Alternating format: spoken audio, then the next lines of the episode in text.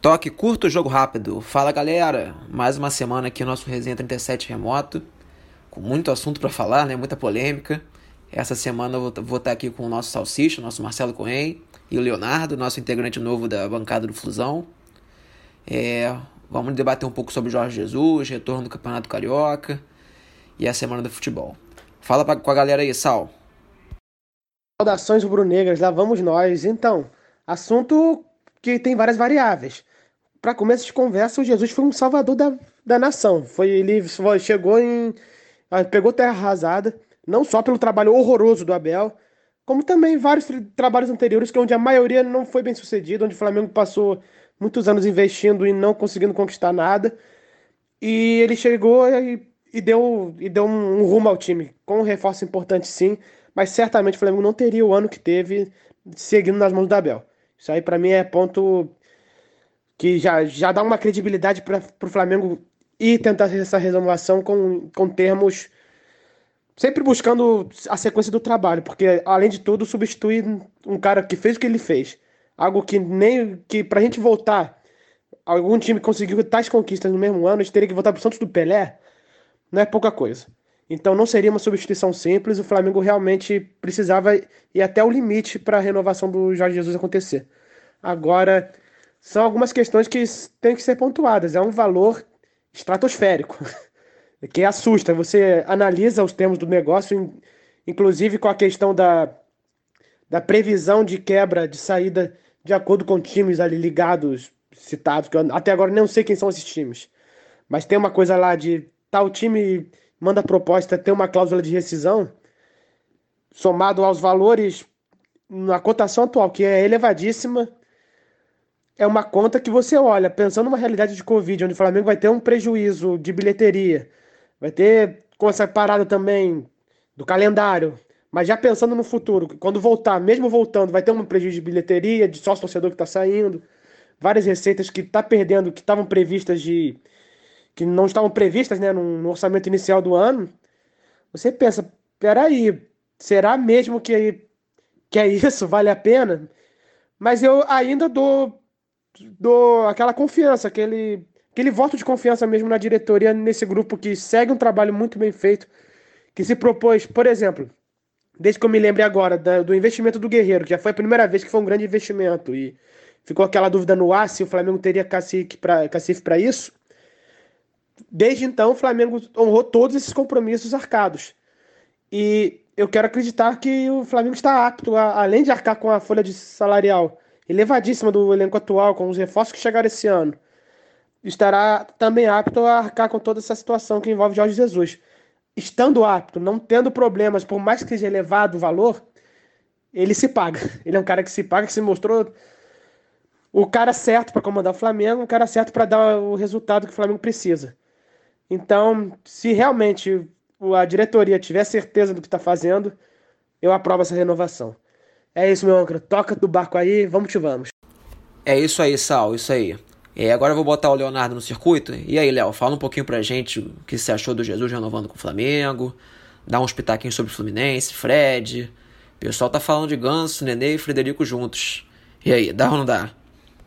Flamengo renovou o contrato com Jorge Jesus. Eu achei uma ótima para o Flamengo é, era algo que eu honestamente em determinado momento eu pensei que isso não fosse acontecer, já que o Jesus ele chegou a voltar para Portugal e ainda mais no momento de Covid-19 que o Brasil vive e tudo mais, era de se imaginar e compreensível até seria que o Brasil não seria uma escolha é, atraente para o português.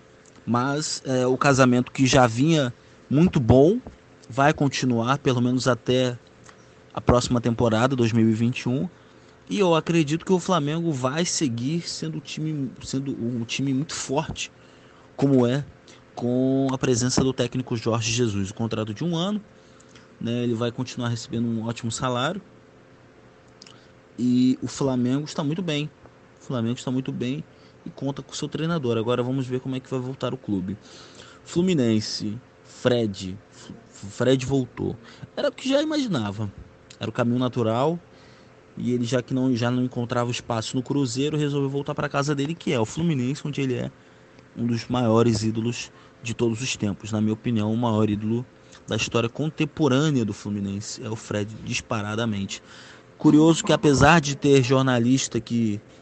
Alguns jornalistas que, que, que não gostam do Fred, que não gostam do Fluminense, que fizeram de tudo para atrapalhar a passagem dele do Fluminense, inclusive incentivando torcedores a irem a bares em Ipanema para agredi-lo, torcedores da Young Flu, né? aquilo que chamam de torcida organizada. É, o Fred ficou, Fred fez seu nome no Fluminense, fez sua história no Fluminense, está aí voltando. Né? Volta para reassumir o seu posto de ídolo que nunca perdeu é, perante a torcida e perante o clube, de ser a referência do time. Ele tem que, mas só que ele vai ter que entender que o, o não vai ser mais como é que era antes, né? Onde, onde ele dava pitaco em tudo, onde ele fazia tudo e onde ele era o principal jogador e tendo que ganhar os privilégios que ele ganhava. Por exemplo, acho que ele vai ter que em determinado momento aceitar a reserva. Determinado momento ele vai ter que entender que não vai dar para ficar, não dá para ser titular em todos os jogos. Se ele puder ser titular em todos os jogos é ótimo. Mas se não puder, ele vai ter que entender. Porque você tem ali um time com Gan, com Paulo Henrique Ganso, com Nenê, e que alguma coisa é, tem que ter uma movimentação. Não dá para jogar os três juntos, na minha opinião, não dá. Seria ótimo, mas não dá. 10 anos atrás seria perfeito, hoje não dá. Mas eu acho que o Fluminense acerta na contratação.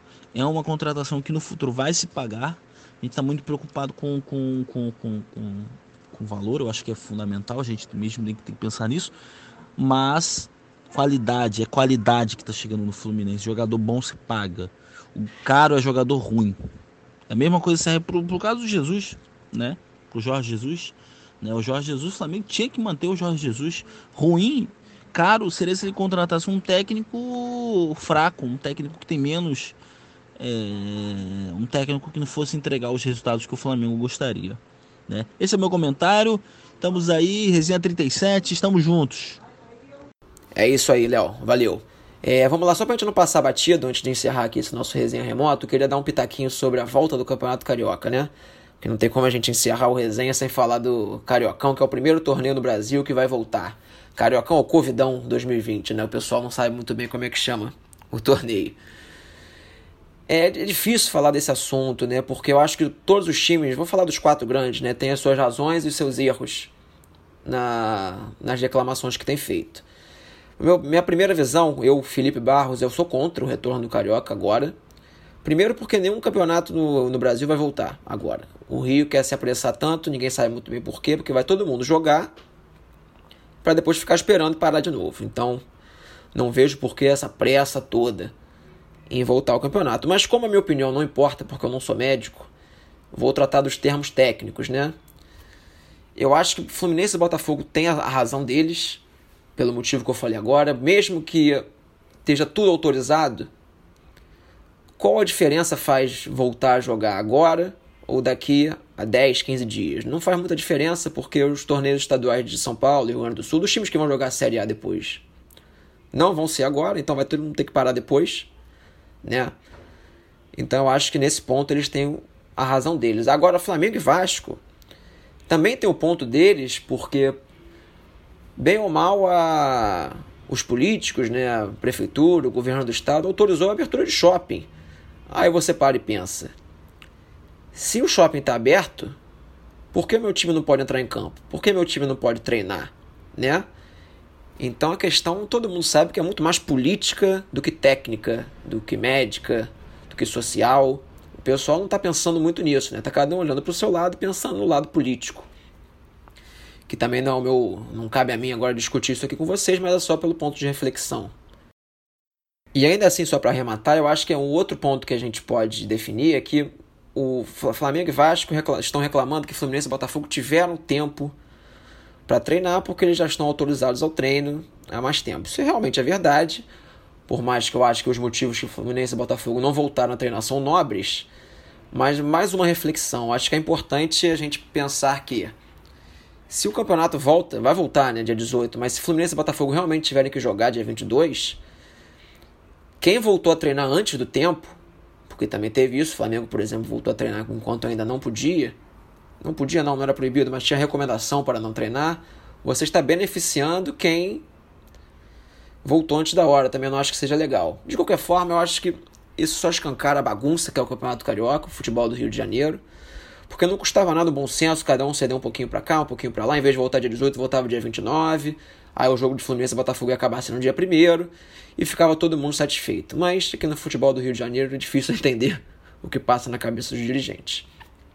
Mas vamos lá, futebol voltando, pelo menos desconsiderando as questões extra-campo, vamos ter o que falar nas próximas semanas. Vamos torcer para que nada de mal aconteça com nenhum atleta, massagista, dirigente, com ninguém. É isso, meu querido ouvinte. Um bom dia, uma boa tarde, uma boa noite, um grande abraço e até o próximo Resenha Remoto.